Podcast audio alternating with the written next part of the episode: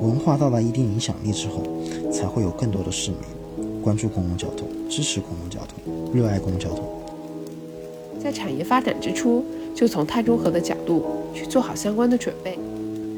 可以将迭代更新作为我们公共交通系统在未来规划的一个整体思路。只有提升了公共交通的可达性、连通性以及乘车体验，呃，才是提升公共交通上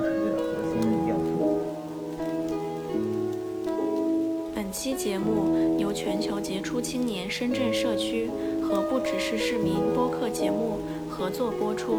我是主持人佳悦，大家好。在第七十五届联合国大会上，中国宣布将采取更有效的政策和措施，力争在二零三零年实现碳达峰，在二零六零年实现碳中和目标。自此，各行业都开始向低碳生产模式转型。我们知道，碳排放的主要来源之一就是交通运输活动。例如，我们每天的日常通勤都会在城市里产生大量的碳排放。在提倡碳中和的形势下，比起私家车，碳排放更低的公共交通工具逐渐成为政府、开发商和运输企业重点关注的对象。然而，目前现实中的公共交通还不尽如人意，不管是在规划、设施、管理、服务还是体验感上，都有进一步提升的空间。因此，全球杰出青年深圳社区关注碳中和形势下公共交通的未来发展。本期节目，我们邀请到针对公共交通具有不同的行业经验或独特视角的嘉宾来分享他们的观点。本期节目的讨论话题为：碳中和的形势下，公共交通拥有怎样的发展机遇，面临怎样的挑战？那接下来就让我们开始听听这些嘉宾对此的看法吧。大家好，我叫陈立阳，之前在规划院从事轨道交通规划工作，目前在地产行业从事 TOT 开发工作。很高兴有机会与大家来交流碳中和视角下的公共交通发展。在过去的十余年中，我国很多城市公共交通都取得一定的发展，尤其是一二线城市的轨道交通。但同时呢，我们也可以看到，轨道交通运营里程的增加，并不一定带来客流量理想的增加。那么，在对我国相关城市的数据进行收集分析后呢，我们可以看到，仍有十余个城市运营初期的线路的客流强度低于零点七万人次每公里日，这与批复地铁时的客流预测结果有较大的差距。地铁的运输能力呢未得到充分发挥，它的节能减碳作用呢也未能得到很好的发挥。另外呢，在三四线城市的公共交通呢，通常是常规公交呢。也处于比较尴尬的局面。政府想推动发展呢，但常规公交的吸引力、竞争力是远比不上小汽车和电动车的。在一些城市的综合交通调查的数据呢，也能够表明，有些城市的公共交通占全方式出行比率甚至低于百分之十，这是一个非常低的数据了。那在当下，国家将双碳和公共交通呢，都放在了非常重要的议事日程。那么碳中和。对公共交通意味着什么？我觉得没有碳中和，公共交通也会寻求改变，只是改变的力度不一定会那么大，改变的范围不一定会那么广。那么有了碳中和呢，这些改变就会形成包含时间节点在内的计划表路线图，将会加速推进。社会经济的持续发展呢，也将会引发城市交通出行需求的进一步增长。而道路资源呢，终归是有限的。老百姓对小汽车出行呢，也有了更理智的选择。我认为，在大中城市，从需求端来讲，公共交通有更多的潜在客户。关键是看供给端能否提供满足客户需求的产品。在中小城市呢，公交的竞争力比较薄弱，那么呢，可以考虑借助 BRT 或有轨电车形成公交走廊，或是在对外交通方面呢，大力发展公共交通，尤其是在城市圈、城市群、都市圈这么一个范围。我相信呢，政府也会逐步完善双碳下的顶层设计，出台一系列的政策措施。这一方面呢，我就不展开讨论。我主要想结合所在行业的理解和个人观察，对于公共交通产品方面呢，进行一个考虑。那么我们过去呢，和大家，我和大家一样，也认为这是政府、运输企业或者说是科技企业提供了公共交通产品。但实际上呢，产品呢，我觉得可以理解为一个更加宏大的概念。参与公共交通产品设计的还有开发商，这个呢可能是被忽视的，甚至呢在某些环境下会贴上一些标签。但不可能，不可否认，开发商对城市建设所发挥作用，以及其与公共交通所产生的比较大的关联。那么，首先一个关联呢，我是觉得公共交通的减碳作用能否发挥这么一个问题。举例来说，相关部门呢未能准确评估开发收益的情况下呢，过于提升地铁站旁的某块地的商业、办公或自持的比例，以为是向 TOD 发展了，但在开发商看来可能是难以算过账的，难以达到收益标准。那么这块地极有可能流拍，将会造成城市开发建设的滞后暂缓。那么近在咫尺的地铁站呢？每天可能还只是几千人少量客流。公共交通的减碳作用表面上是线路与地块在建设或者运营时序上的不匹配造成的浪费，但实则反映的是开发商对于市场的态度以及不同利益主体之间的价值博弈。另外一个层次的问题呢，我觉得是。公共交通减碳作用发挥的问题，这就呢涉及到公共交通这类设施利益的博弈。比如出让条件里头提出建设地下通道连接地铁站的要求，如果是在一些中心城区还好，但在外围片区的话，地下商业难以搞活，地下通道不足以成为生钱资产。开发商是以盈利为目的，他去拿这块地呢，可能会把设计标准降低，把利润压得更低。因为他没有动力去做一件原本是好事的事情。市民呢，也可能因为通道的感知差、环境不好而选择从地面进入地铁站，或采用其他方式，地下通道呢也就没有价值。所以呢，总结起来，我认为呢，自上而下，政府其实可以做到土地利用规划与交通规划的整合，但是目前呢，还未能很好的做到国土空间规划与土地出让及开发的有效衔接。在对开发商提出一定要求的同时呢，也需要考虑到企业存在的目的是赚钱，开发需要有一定的利润空间。这样的话呢，一些公共交通的空间呢才能建好，才会是可感知的、有魅力的。公共交通呢才能发挥更多的减碳的作用与价值，政府、开发商、市民、运输企业才能达到共赢。我觉得这是在。碳中和视角下，需要额外去考虑关于公共交通产品上的。那么自下而上，开发商也需要一定的责任感，在产品设计中呢，除了绿色建筑之外，要更多的融入绿色出行，提供便捷舒适的接驳环境。在这中小城城市，发展市域铁路这类基础设施呢，是碳中和背景下的一个有效推进方向。但其实呢，包括大城市也好。其实很少以文化的视角去考虑怎么来吸引大家对公交的关注。好的产品呢，我认为是可以通过文化实现与用户的粘合的。那么呢，在日本啊、欧洲啊的铁路航空领域呢，其实对于文化宣传力度是比较大的。像机场铁路公司、铁道迷、航空迷、自发的团体，在旅游艺术方面呢，都起了共同的推动。包括像机场的半日游。铁道公司的铁路套票、铁路摄影展，或者说是在这个铁路站点内的一些画廊来展示一些展览等等形式呢，既以公共交通出行这个站点呢为出行目的地，又能获得公共交通所带来的精神享受，这可能也是当下中小城市比较缺乏的。所以呢，我觉得总结来说呢，当下中小城市的公共交通发展呢，可能更多的是一个自上而下。发生在都市圈、城市群、市域交通或城际交通方面的，可以通过交通文化来宣传、促进公共交通的减碳作用。文化到达一定影响力之后，才会有更多的市民关注公共交通、支持公共交通、热爱公共交通，从而更大程度转向公共交通这一节能减排的出行方式。好，谢谢大家。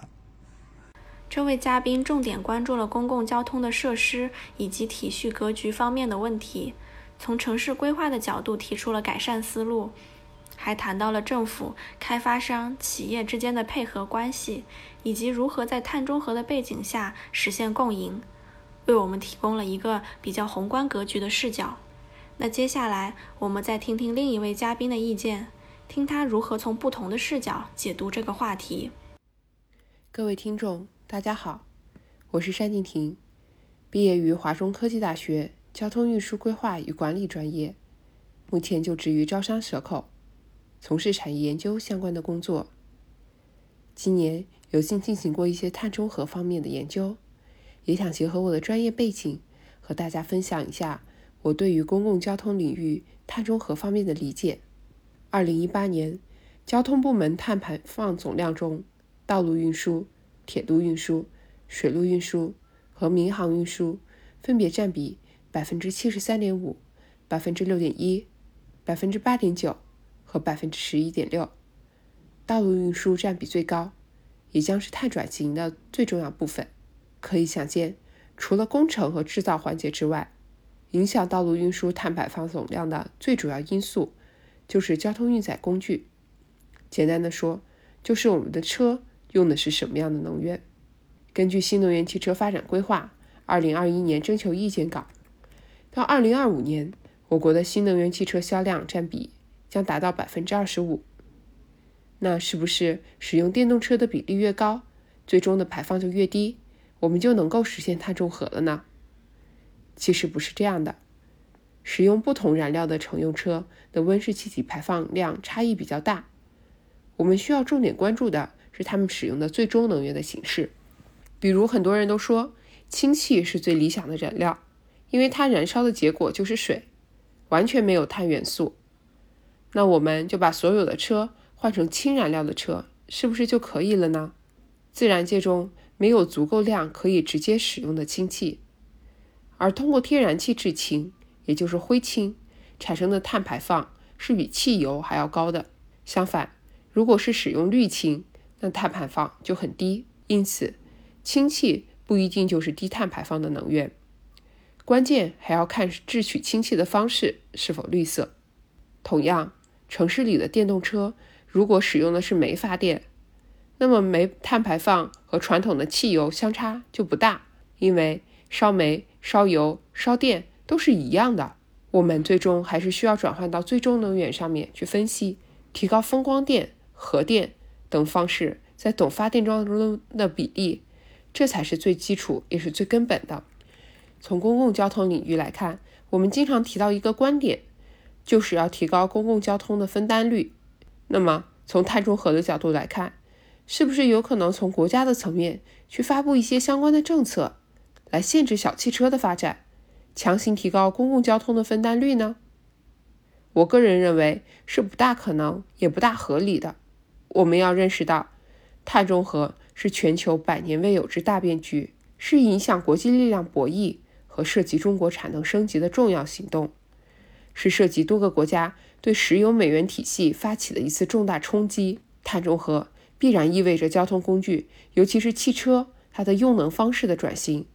面对汽车产业的大变局，中国的汽车强国之路面临着前所未有的机遇和挑战。换道超车需要政策和全产业链的通力配合，在这样的情况下去抑制产能、抑制人民购买汽车的需求是不大可能的。那么，从公共交通的领域来看，又有什么样的机遇呢？我认为，主要也是在于公共交通工具的更新和升级，就像深圳等很多城市已经做了的一样。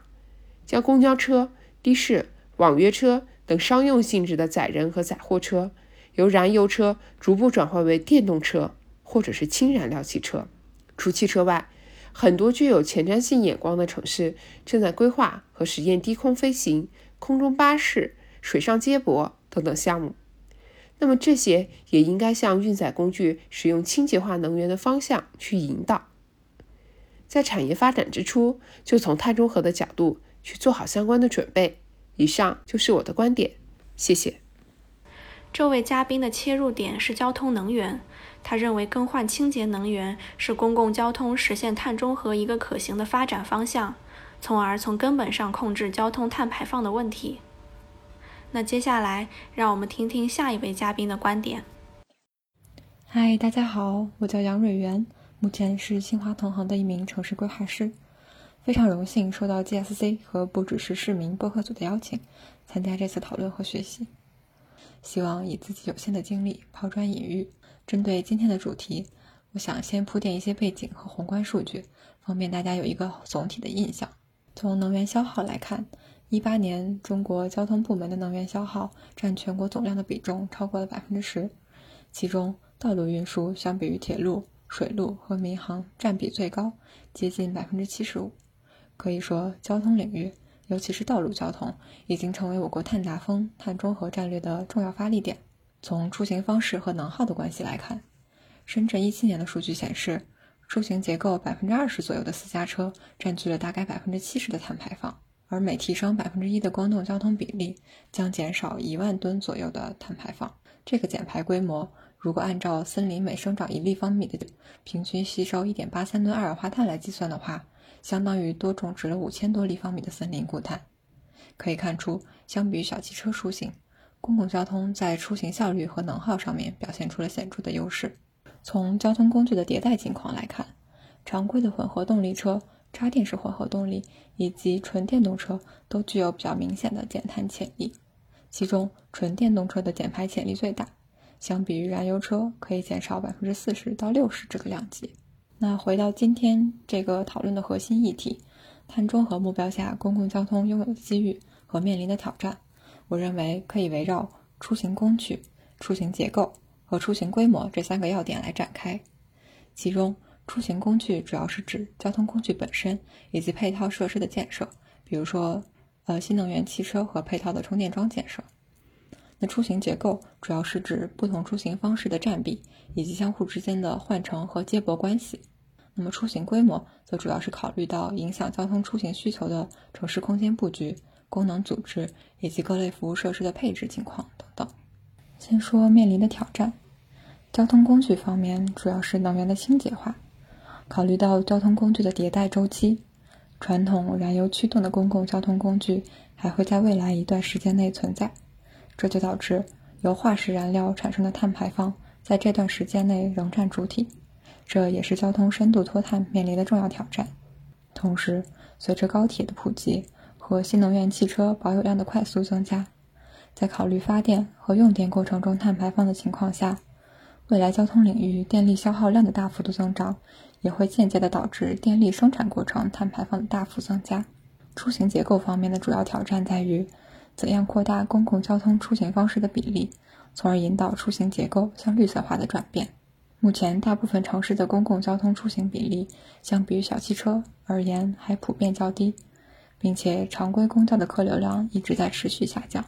这背后的原因，一方面来自于外部竞争的不断冲击，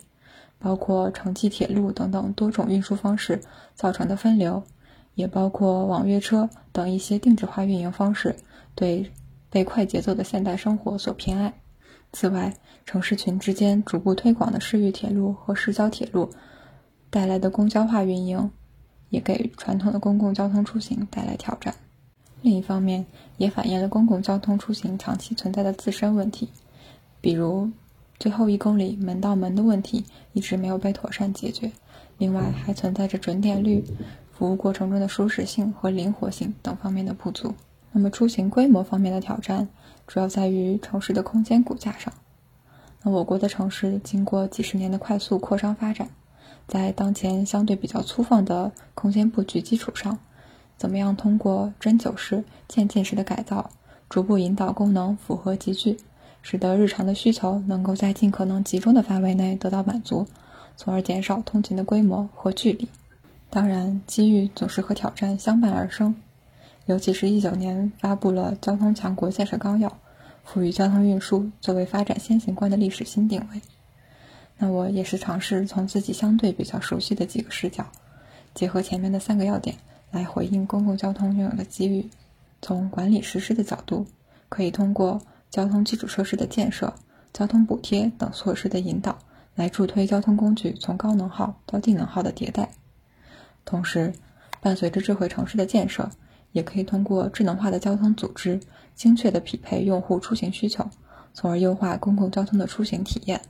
那交通规划视角下的机遇，可能更多的隐藏在从前沿理念落实到智慧出行应用场景的过程中。其中比较热门的一个是一四年在芬兰提出的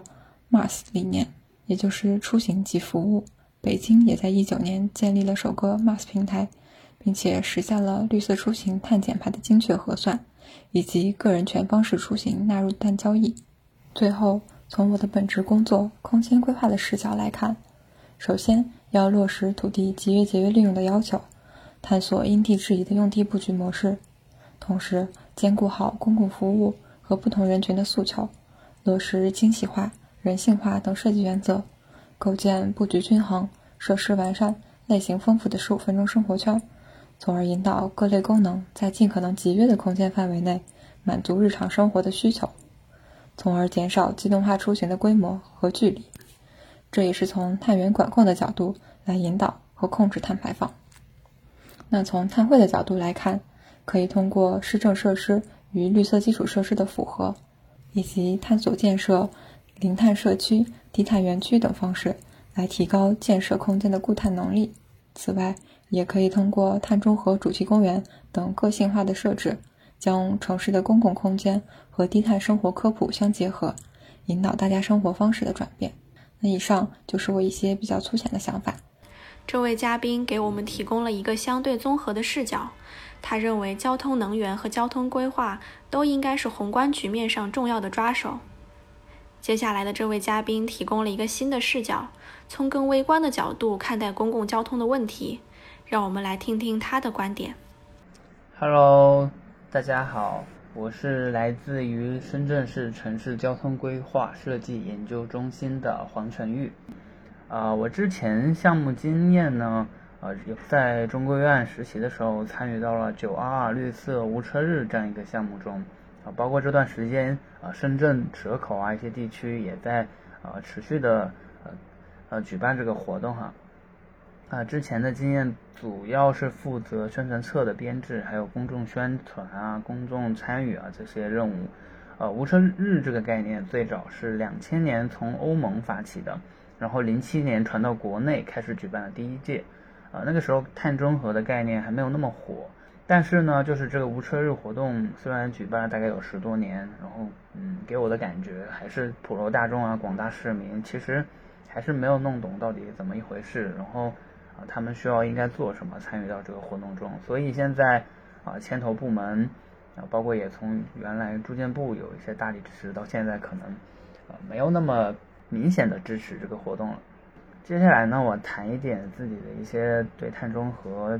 大背景下的一个公共交通的一个发展的机遇还有挑战啊，做一些个人的分享。嗯，接着上面的话题，就是现在碳中和啊、韧性城市、海绵城市之类的名词啊非常火热啊，我相信一定程度上大家也知道了，然后有出圈了，对吧？但是我们还是能够看到，当城市发生一些自然灾害的时候，比如说啊之前郑州和纽约的暴雨啊，还有嗯之前前两年很有很著名的加州火灾。啊，这些给我印象都特别深刻。就是这种时候，我们城市还是需要大量的反思，就是有很多需要改进的地方。呃，公共交通呢，又是碳中和，然后韧性城市之中，其实是一个非常呃细分的一个命题。尤其是最近嗯爆发的这个新冠疫情嘛，然后极大的改变了人们的出行方式。啊，在欧美地区呢，大家可能。更倾向于自驾而不是公共交通，因为能够减少暴露在人群中的一个呃被感染的机会。然后在一些主要的大城市，然后像呃 Facebook、Amazon 这些大企业鼓励是人们是无限期在家啊一个居家办公，所以这些都对公共交通有一些负面的影响啊。然后。第二点呢，我是觉得国内这几年开始大力支持新能源汽车，包括公共汽车啊、重型卡车、呃出租车和私人汽车都有鼓励到使用新能源汽车，呃减少燃油车燃油车的使用，对呃减少碳排放啊、碳中和肯定是有一个巨大的贡献的。比如说深圳啊，几乎所有的公交车对吧？然后卡包括卡重型卡车，就比亚迪的那那种，然后。还有出租车都被替换为了新能源电动车，呃，出租车现在算不算公共交通？嗯，可能还有一些争论。但是呢，就是说使用新能源汽车之后，嗯，大家还是有很多顾忌的。比如说啊，大家现在可能开自动呃新能源汽车，你可能不不敢去很很远的地方，因为你怕找不到充电站。然后就算能找到呢，但充电停车位是不是呃充足？然后你可能要在那边等上几个小时，啊，这些都是呃非常大的一个负面因素，导致大家没有那么积极的去接受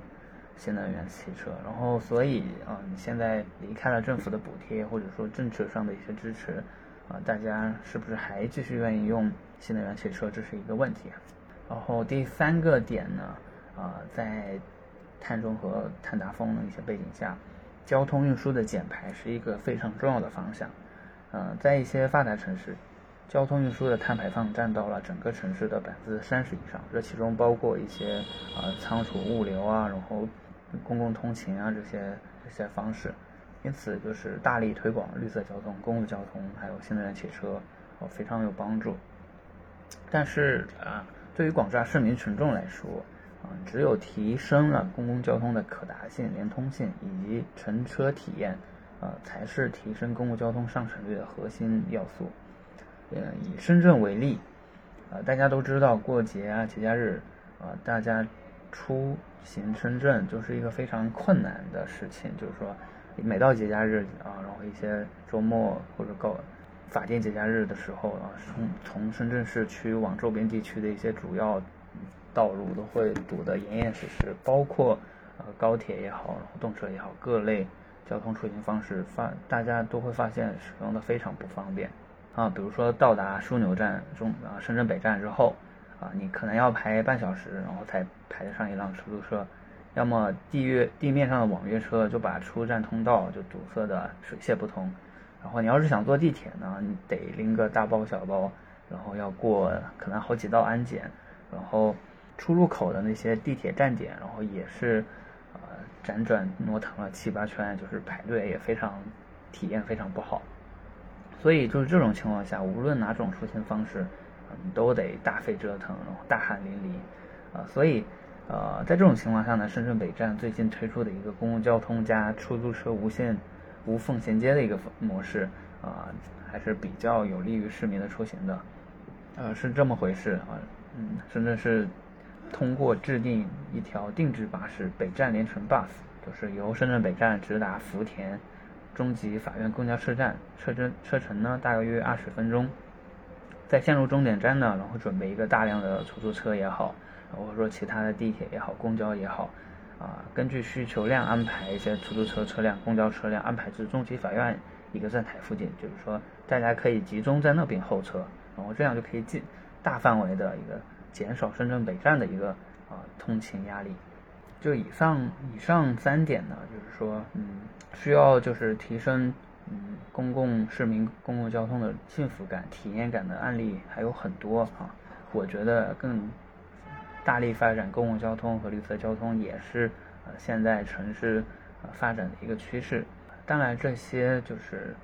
呃，努力的背后是离不开政府部门的一些上位规划，然后相关机构的一些落地执行，还有包括广大市民的支持与配合。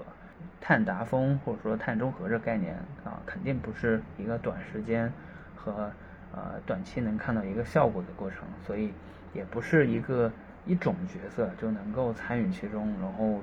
拍板定音、一锤定音的一个工作。所以呢，我是觉得需要大家。呃，联合起来，然后共同发挥各自的价值，然后这样才能达成大家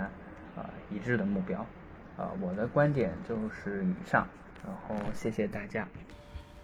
这位嘉宾关注了更微观的视角，从以人为本的尺度谈了谈在人去使用公共交通时候的体验感。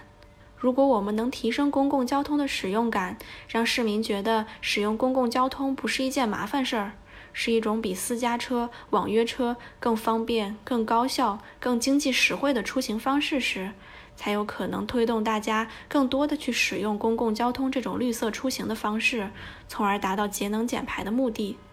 也是一个很有意思的观点。那接下来，让我们来听听下一位嘉宾的观点。Hello，大家好，我叫卢雨萌，现居上海。首先，很高兴能够参加到我们这样一个活动中来。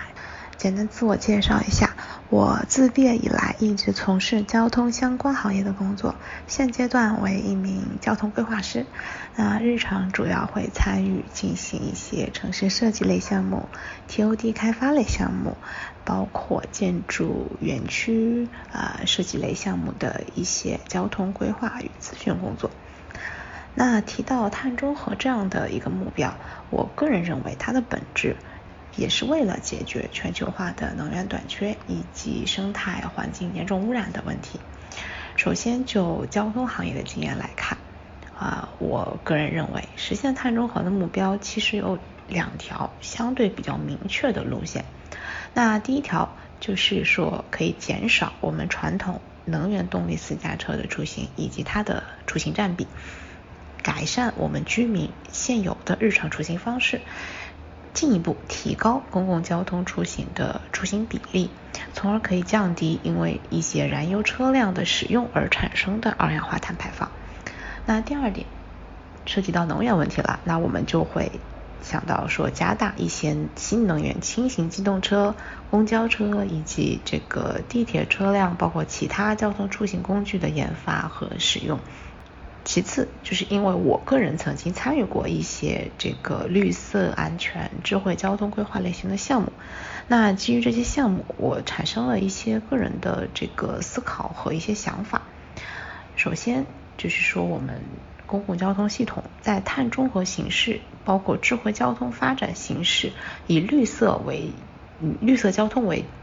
规划前提的一个背景下的发展机遇。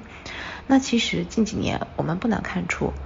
各级政府都在大力进行一个呃公共交通相关设施的一个建设，比如说建设一些公共专用道啦，然后 BRT 专用道走廊啊这样的一个呃行动，也同时投入了很大的财力、物力、人力，对已存在的一些设施进行更新和改善。那其实公共交通系统在这样的一个整体环境下，一直处于十分利好的发展阶段。虽然我们现在的大背景是乐观且积极的，但传统公共交通系统它自身就存在一些弊端。那这些弊端，我认为将会是我们未来发展的一个巨大挑战。那其实我们现有的这种传统公共交通系统很难为市民提供一个点对点的出行服务。尽管在可能一五年左右的时候，呃，我们国家已经。使用这个共享单车、呃共享电动车这样的一个方式来缓解我们这个公交的最后一公里接驳问题，已经提高了点对点出行的可能。但是经过这几年的发展，我们也可以看到这些措施也带来了相应的一些问相关问题，比如说我们路上这个共享单车的随意停放，然后到后期的呃车辆数量庞大，呃难以管理。等等等等问题，那么这些问题，包括这些弊端，就是我个人觉得在未来发展中，我们所要亟待解决的一些挑战。那基于之前我提到的做过的相关项目，我个人觉得可以将迭代更新作为我们公共交通系统在未来规划的一个整体思路。采用一种路径式的发展策略，一方面在近期结合已经建成的各种公共交通系统中的呃道路设施，比如说专用车道，来发展我们整体的一个公交走廊，建立打造我们微公交枢纽，并且在远期可以呃大力建设轨道交通系统的基础上，基于公共交通出行及服务的理念。引入新的绿色的、智慧的，呃，甚至是无人驾驶的接驳系统，做到接驳车辆的呃呃整体的智能化，嗯，包括智能调度和自主智能的停泊，打造一种新型的公共交通系统，进而提高我们居民对公共交通的呃使用，加强公共交通的呃出行呃服务效率。提高公交出行占比。那其实想到这些，我会引起呃一些呃其他的思考，比如说在打造这种新型公交系统的过程中，需要积极建设智慧交通系统和这样的体系。那么其中会在远期涉及到一个道路基础设施的建设和规划设计。那我们现阶段已经存在的道路设计是不是还可以留有一些弹性改造的空间，为远期我们智慧系统提供一个基础？这是第一点。第二点，这种远期的智慧交通系统的相关规划设计方案，其实和我们传统交通规划的差异还是比较大的。那这些较为前前卫的一个规划设计理念，是不是可以在未来的？五年、八年或者一个呃怎样年份，真的做到成功的落地，真正的可以投入使用和运营，包括后期的一些呃管理配套，呃一些法规法律的制定，这些是不是都可以真正的实现？真的能够达到我们规划中理想的一个状态？这也是我另一些方面的思考。呃，那以上呢就是我个人对于。本次话题的一些简单的想法和可能一些不成熟的建议。这位嘉宾提到了一个关键的理念：出行即服务。他认为，升级公共交通的出行服务，比如智慧交通的接驳和调度系统，提升公共交通的出行效率，才能进一步提升其使用率。但同时，他也认为这是一个挑战。我们的智慧交通建设到底能实现到什么程度？能提供的公共交通服务到底能实现到什么程度？都还未来可期。那接下来我们就听听下一位嘉宾的观点。他从市民的角度出发，分享了公共交通服务在他的眼中是什么样的，还需要什么样的改善。Hello，大家好，我叫孙博，嗯，毕业于英国谢菲尔德大学。目前就职于香港大学经济及工商管理学院深圳校区。嗯，我刚毕业的第一份工作呢是卓越集团的一名管培生，负责整个集团自有资产板块的招商和运营工作。对于在深圳生活过的人来讲呢，卓越的 logo 对于大家并不陌生。大家总是在深圳与各种出租车司机调侃道：“师傅，我要去卓越。”师傅经常会回答说：“我下来，你自己开。”嗯，卓越在深圳的资产管理项目呢，有卓越世纪中心、梅林卓越城、卓越后海金融中心、卓越前海一号等等非常多的项目。这些项目呢，全部都是大型的商业与商办的集合体、综合体。那这些综合体的利的共同点呢，全部都是地铁上盖以及主要道路和区域的交汇处。大大的方便了周边的上班族和年轻人周末逛街购物的这个需求。那基于我平时对于周边人的观察，大多数人会选择乘坐地铁或者打车上班。嗯，少数人呢会选择自驾来上班。那对于打车和自驾出行的人来讲呢，出行时间相对于灵活。呃，但是路途中的塞车的因素呢，也确实不可抗力。除此之外呢，每天产生的油费以及停车费，对于停上上班族来说，也是一笔不少的费用。那对于乘坐地铁的人来讲呢，几乎每一班车的时间都是估算好的，甚至每一分钟都是影响自己考勤的主要因素。那地铁的运行时间呢，几乎每一班都是自己熟悉的。但是遇到恶劣的天气，或者当列车出现故障时，搭乘地铁的人们可能就会影响到自己的出行，会迟到。那就我自己之前的工作经验来讲，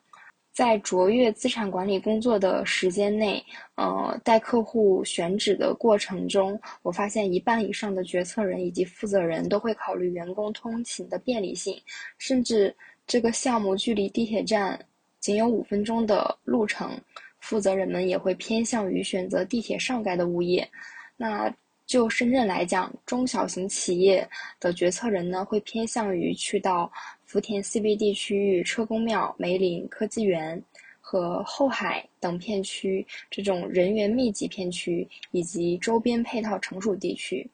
但随着前海的归巢政策，逐日丰厚，大型的企业和人员密集型这种公司呢，会纷纷前往前海去落户、去选址。即便现在前海这边的出行还是不算太便利，并且员工周边的配套啊、用餐都会受到限制。那就我个人来讲的话呢，呃，这家公司是否身处于 CBD 区域，配套是否丰富，是否临近地铁站？呃，以及周边道路的这个设施便利，也是我主要选择的区位，呃因素。那公公共交通的便利和周边道路设施的便利，可以保障了我，嗯，既可以选择乘坐地铁出行，又可以选择自驾上班。那我之前有一段实习是在科技科技园片区的华润置地大厦，呃，在华润实习的过程中呢。就是也发现到了，每天晚上十点呢是打不到出租车的，可能就是需要排队排到两百多位。那南山区那边的道路建设呢，相比于福田窄了许多，然后道路呢也会就是小了许多。那如果正点下班的话呢，地铁我们又坐不上去，晚上的话打车又实在不太方便打，确实让人嗯员工们都会感觉很为难。那我。根据自己乘坐地铁经验比较丰富来讲，我猜想地铁人员堵塞的主要的原因呢，可能是安检比较耗时，然后列车进站间隔比较长。因为之前在许多国家都有乘坐过地铁的经历，我发现国外呢是不需要经过安检这一道程序的。我在想，中国能否提高安检机的这个效率跟检查的精精准度？就是大家可以步行通过，而不需要拿掉包啊以及手提袋去通过这个传输带。在这个方面环节呢，能否节约大量的时间，提高人们的出行效率？那在早晚高峰的时期呢，呃，是否可以设置人流量较大的主要地铁站的一个跨点式的地铁通行，或者是？嗯，列车呢可以改为改为像欧洲国家一样的这种双双层列车，可以一次性容纳更多的人。那就我目前的工作呢，是在做一个香港大学经管学院深圳校区的建设。那我们校区建设完毕后，主要的来访人群呢是我们的教职工以及学员。由于商学院的这种设定，那我们主要学员的群体是。呃，公司的高管以及领导层，我相信大多数的学员呢也会开车前往我们的校区去进行一个课程的学习。那对于这类的高级领袖人群呢，这个碳中和以及公共交通的讨论可能需要从另一方面去融合。嗯，比如是否会开设未来的一些呃。有关于碳中和的一些课程，对于当代话题的一些讨论的课程，设定每个课程日作为一个无车日，请学员们去进行一个无车出行，又或者是更改学员们的上课方式，并不是所有的课程都需要出行到校区去进行一个听课。就目前的实施热点来讲呢，中国是致力于二零三零年达到碳的。碳达峰这样一个阶段，二零六零年达到碳中和。其实这个目标说近，其实非常近。如果二零三零年要达到碳达峰的话，那我们国家需要从现在就开始做出极大的努力，才有可能，呃，去努力去达到这两个目标。那了解到了这么多企业和组织对于社会责任感的认同啊，以及各种行动。措施上的一个举动，包括对于呃材料方面的一些更新、更新研发，大大感受到了金山银山不如地球的绿水青山，这样会让我们去呃人类去生存的更加更加长，为了我们的后代可以呃更加持续化的去发展。这位嘉宾谈到了一些他自己在使用公共交通时的感受。比如安检管理，比如拥堵，都是让市民们头疼的问题。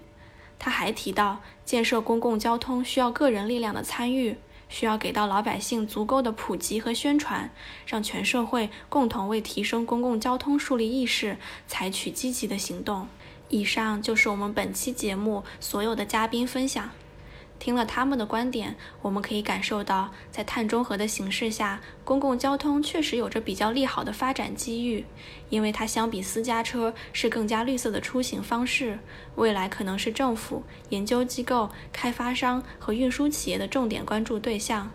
但是，公共交通的发展挑战在于，它不是一个人可以解决的事情，也不是某一个部门或者组织可以独自解决的事情，是需要不同行业、不同社会角色的相互配合和协调。因此，不同的社会角色之间需要对话，明确合作者、利益相关者、联合体之间的诉求，以达到更好的配合。那么，如果让不同的社会角色对话，他们又会碰撞出怎样的火花呢？全球杰出青年深圳社区和不只是市民的合作特别节目下，我们会采用嘉宾对话的形式，为不同的社会角色针对公共交通未来发展诉求提供交流的平台。感谢你聆听今天的节目，期待在下一期节目与你相遇。再见。